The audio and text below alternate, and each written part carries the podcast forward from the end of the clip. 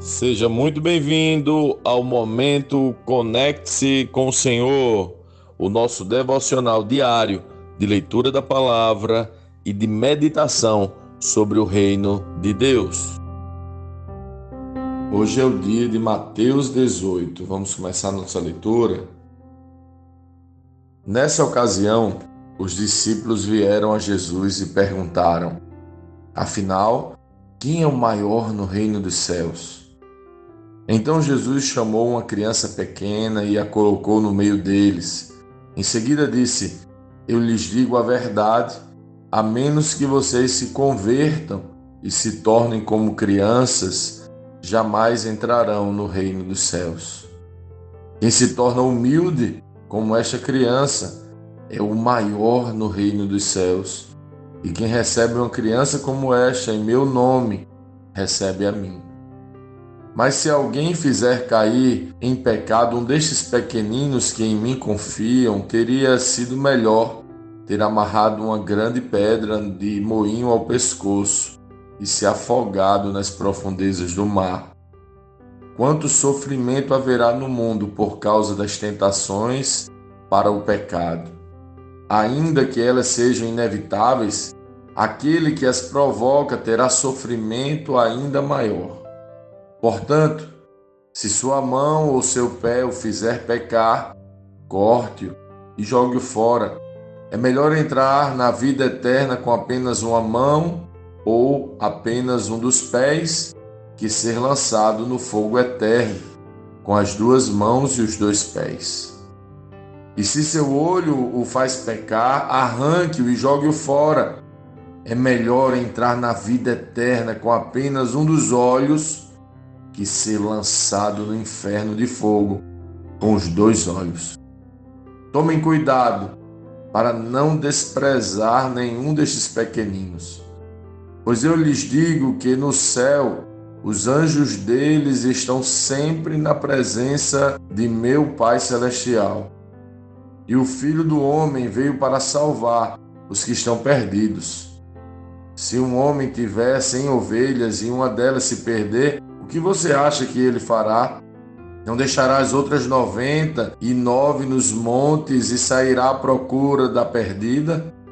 E se a encontrar, eu lhes digo a verdade, ele se alegrará por causa dela, mais que pelas noventa e nove que não se perderam. Da mesma forma, não é da vontade de meu Pai no céu que nenhum destes pequeninos se perca.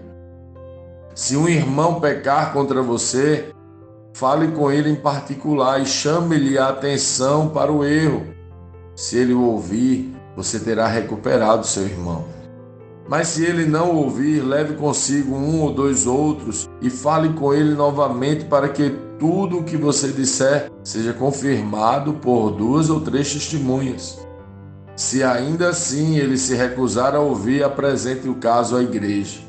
Então, se ele não aceitar nem mesmo a decisão da igreja, Trate-o como um gentil ou como cobrador de impostos.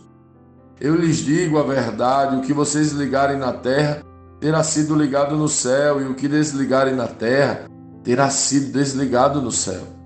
Também lhes digo que, se dois de vocês concordarem aqui na terra a respeito de qualquer coisa que pedirem, meu Pai no céu os atenderá, pois onde dois ou três se reúnem em meu nome, eu estou no meio deles. Então Pedro se aproximou de Jesus e perguntou: Senhor, quantas vezes devo perdoar alguém que peca contra mim? Sete vezes? Jesus respondeu: Não sete vezes, mas setenta vezes sete. Portanto, o reino dos céus pode ser comparado a um senhor que decidiu pôr em dia as contas com os servos que lhe deviam. No decorrer do processo, trouxeram diante dele um servo que lhe devia 60 milhões de moedas. Uma vez que o homem não tinha como pagar, o Senhor ordenou que ele, sua esposa, seus filhos e todos os seus bens fossem vendidos para quitar a dívida. O homem se curvou diante do Senhor e suplicou: Por favor, Tenha paciência comigo, eu pagarei tudo. O Senhor teve compaixão dele, soltou e perdoou-lhe a dívida.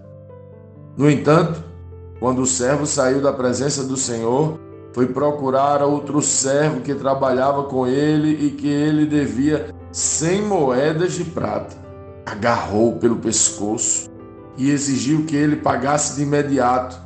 O servo se curvou diante dele e suplicou: Tenha paciência comigo e eu pagarei tudo.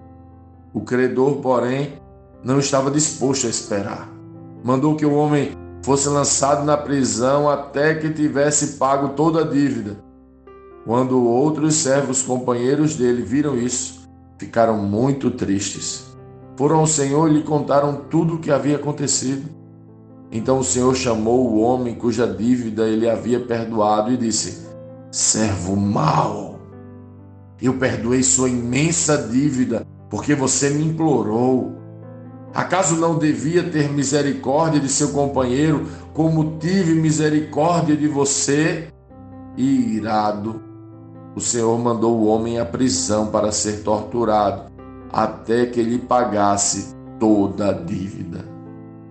Assim, também meu Pai Celestial fará com vocês, caso se recusem a perdoar de coração a seus irmãos.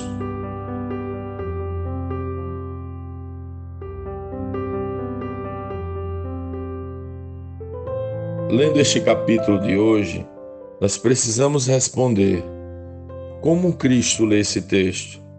O que aprendemos nele? E que aplicações práticas esse texto deve trazer para as nossas vidas?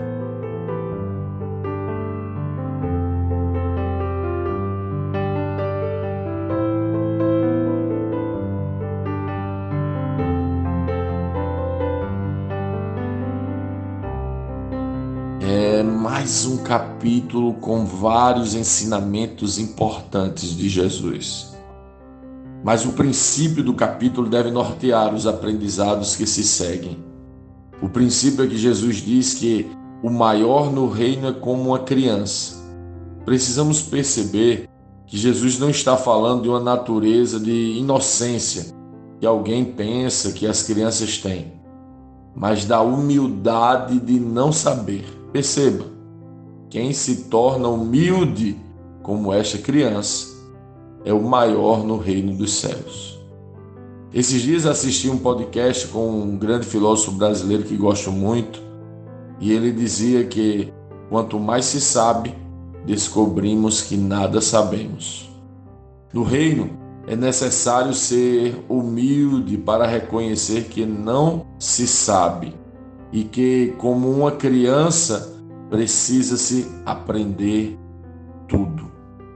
Quem acha que já sabe a lição, não preste atenção à aula. Esse é o princípio que Jesus nos ensina para depois aplicar algumas lições importantes. Você está disposto a aprender de Jesus? É humilde como uma criança que precisa aprender tudo. Então vamos lá. Jesus nos ensina algumas coisas importantes neste capítulo. Ele nos ensina que o sofrimento do mundo inteiro é causado pelo pecado e quem comete pecado ainda sofrerá mal maior. Penso que ele está falando sobre a condenação futura. Por isso, ele diz que se o seu olho te fizer pecar, é melhor lançar fora Preciso entender que o meu pecado produz sofrimento ao mundo inteiro e ainda poderá gerar dano maior, dano eterno sobre mim. Jesus nos ensina a não desprezar os pequeninos. Jesus nos ensina que o Pai está à procura da ovelha perdida e que, quando a encontra, a grande alegria. Jesus nos ensina a vida em comunidade cristã, da responsabilidade de nos corrigirmos mutuamente e de como devemos corrigir uns aos outros. E Jesus nos ensina sobre o perdão. Você é como uma criança humilde para aprender sobre o perdão. Jesus vai quebrar toda perspectiva humana a esse respeito. Qual é a nossa dificuldade com o perdão? Geralmente acreditamos que é uma questão puramente emocional. Dizemos que quando a raiva passar, vamos perdoar. Dizemos que quando nos sentimos é, melhor, iremos perdoar. Ou às vezes fingimos que perdoamos e passamos a conviver de alguma forma com aquele ressentimento. Às vezes ficando longe, às vezes perto, mas ignorando aquela situação.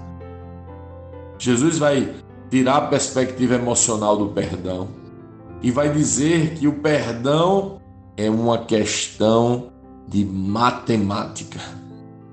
É uma questão simples de saber somar e subtrair. Jesus está dizendo que se soubermos fazer uma simples conta básica, vamos aprender a perdoar. E qual é essa conta? O nosso problema começa justamente aqui, pois acreditamos que nosso débito é pequenino, acreditamos que o nosso débito é pouca coisa. Na parábola, Jesus mostra um homem que devia ao Senhor uma quantia impagável. Na NVT, ele vai falar de 60 milhões de moedas. É uma conta muito alta, tipo o PIB de um país, que aquele homem e homem algum tem condições de pagar. Ao ser cobrado pelo débito e obviamente não tendo, aquele homem mente, suplicando e prometendo que iria pagar o que deve. O Senhor, por exclusiva misericórdia, perdoa 60 milhões de moedas Vou repetir: 60 milhões de moedas. A primeira coisa que eu preciso entender é que eu fui perdoado por Jesus por uma dívida imensa, impagável, inalcançável. Uma questão simples de matemática vai me fazer entender a dimensão e a grandeza do perdão que recebemos. O nosso primeiro problema está em achar que somos bons, merecedores e que estamos em condições de fazer alguma exigência, seja do outro, seja de Deus. Somos terríveis pecadores e nosso débito faz o mundo inteiro sofrer consequências. Mas Ele nos perdoou deste imenso débito.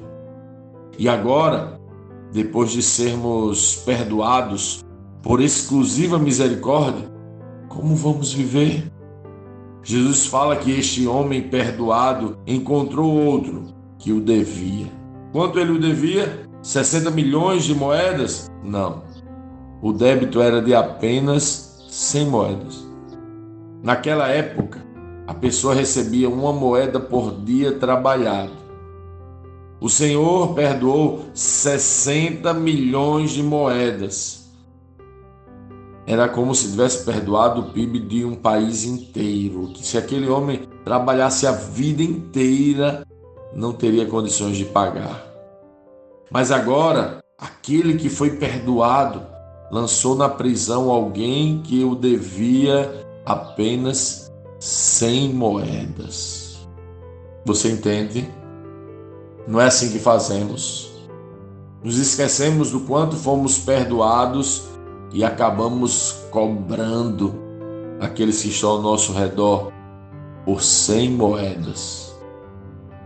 Talvez alguém diga, ah, é uma quantia pequena. É, pode parecer pequena. Cem moedas eram três meses de trabalho e um pouquinho.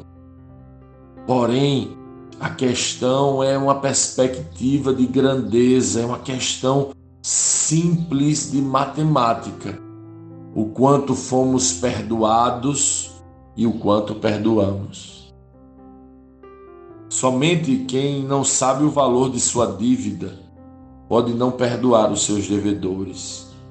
Jesus está nos ensinando que se somos como crianças humildes, dispostas a aprender que é melhor ouvir e aprender esta lição. Você foi tratado por Ele com inacreditável misericórdia e por isso deve tratar as pessoas com inacreditável misericórdia.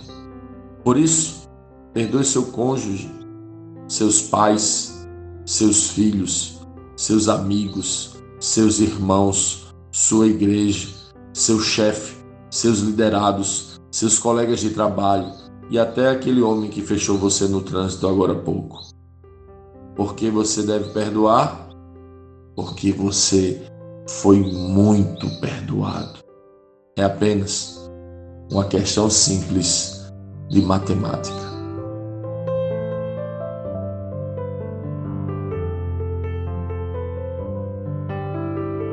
Sim, que bom ter você neste devocional e poder compartilhar o Evangelho. Mas, como sempre dizemos, o texto de hoje, o texto de cada dia, tem muito mais para oferecer, muito mesmo. Nosso objetivo aqui é te influenciar a parar um pouco e ler o texto bíblico, pois acreditamos que cinco minutos de vida na palavra podem transformar completamente uma vida. Que Deus te abençoe. Leia, medite, comente, pergunte e adore o Senhor no seu lugar secreto. Conecte-se com o Senhor.